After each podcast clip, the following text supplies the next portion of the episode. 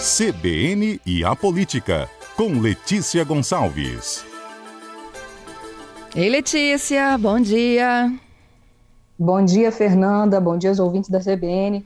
Mais cedo aí, vocês estavam falando de café, cafezinho. Né?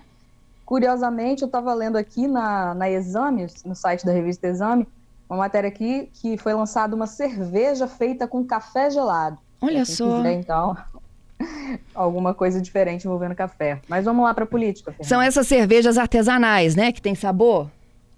Não, nesse caso é uma cervejaria irlandesa famosa, a Oh. Guinness, que está lançando. Então tá, né? Tem café e tem cerveja, mas é o café que faz bem, tá? E é o filtrado, tá bom? vamos seguindo aqui, vamos falar de política. O PT tá botando bloco na rua?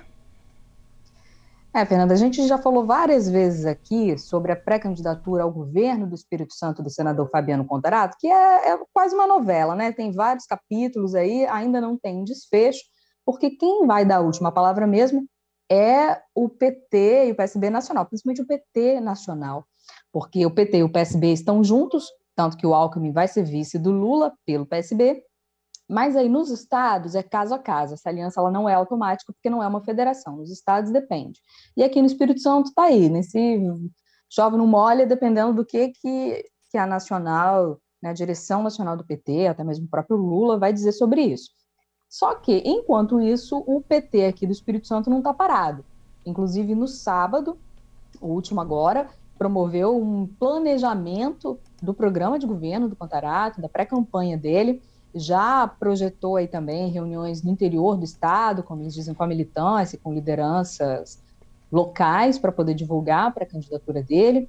E a presidente estadual do PT, a Jaqueline Rocha, ela deu uma série de entrevistas nos últimos dias, falou comigo também, e isso deu uma estremecida no tabuleiro. Ela disse, por exemplo, que gostaria, que o PT no Espírito Santo aqui gostaria do apoio da rede, porque a rede é um partido de esquerda e está junto numa federação com o PSOL, que é outro partido de esquerda. Só que aqui no Espírito Santo tem a pré-candidatura do ex-prefeito da Serra, Aldifax Barcelos.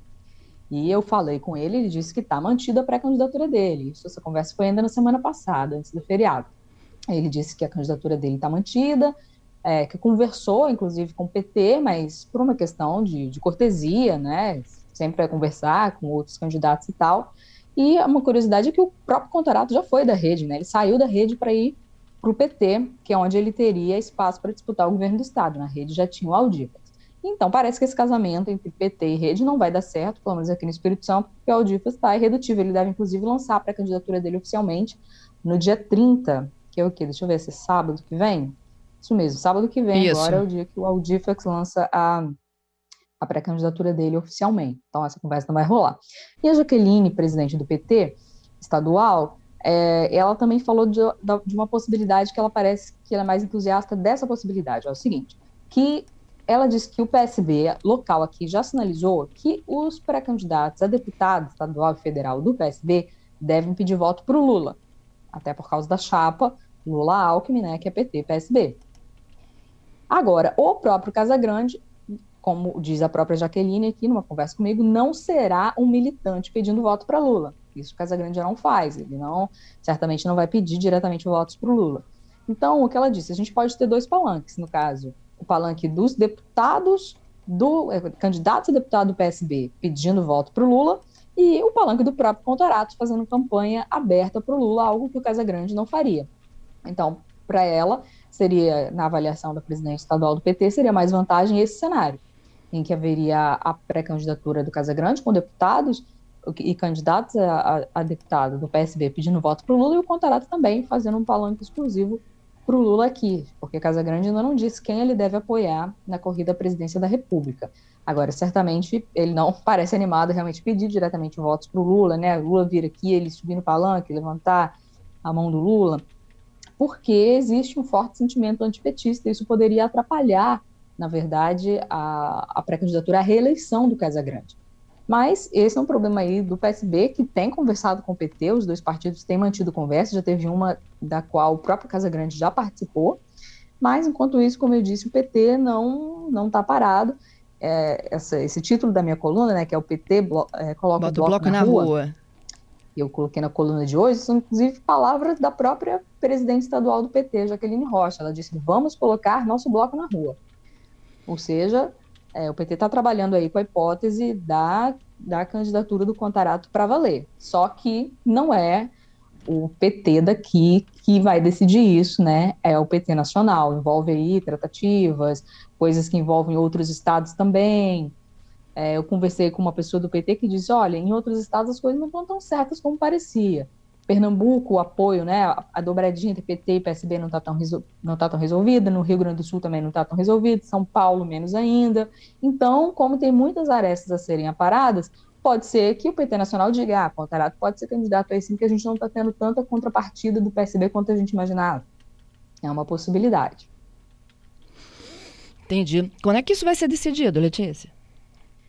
não tem, assim, a data certa mesmo, pela legislação, que tem que se dizer, ah, essa pessoa aqui é candidata, essa pessoa aqui não é, é nas convenções partidárias que ocorrem apenas em julho.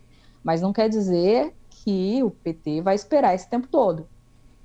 Aí é uma questão que depende dessas conversas aí que tem acontecido envolvendo a direção nacional do PT e a direção nacional do PSB. Eles não estipularam uma data dizendo, ah, a gente vai decidir isso até tal dia.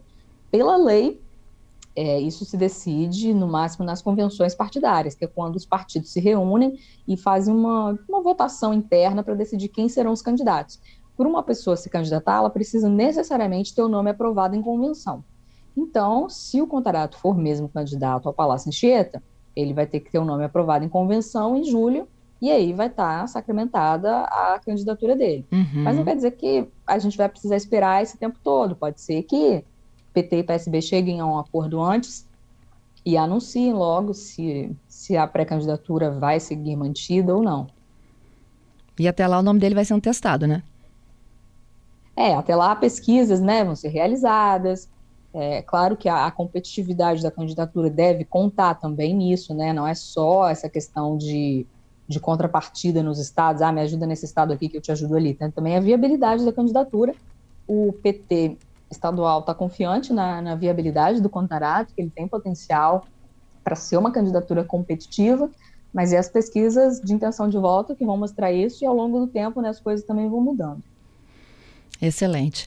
Letícia, só para finalizar, você sabe que os ouvintes nossos são muito atentos a tudo, né? E o Léo Júnior, nosso ouvinte, me mandou aqui uma reportagem de 2012 de que a primeira cerveja com sabor de café era do Espírito Santo. Olha que legal. A marca se chamava Robusta, era uma homenagem ao Conilon. Eles pegaram 20 quilos de Conilon e transformaram em 500 litros de cerveja. Dá também 20 mil xícaras de cafezinho, tá? Aí foi lançada a primeira cerveja de Conilon do mundo numa conferência internacional de café. Isso foi em 2012. Olha que legal, hein? Será que ficou bom café, essa cerveja, café? Pois é, eu, eu não bebo cerveja, eu não sei dizer, mas eu vou perguntar para quem já experimentou se eles podem contar para gente aqui, já que o Léo nos ajudou com a história da cerveja de café de 2012. Quem já experimentou podia contar se é boa ou não, né? Já experimentou? Pedro, é. já experimentou? Eu já experimentei, Fernanda, cerveja de café. Eu gostei, mas porque eu gosto muito de café. Então eu achei uma delícia. Tem gosto de café ou de cerveja? Os dois. Tem aquele gostinho de cevada no fundo, mas com gostinho de café especial.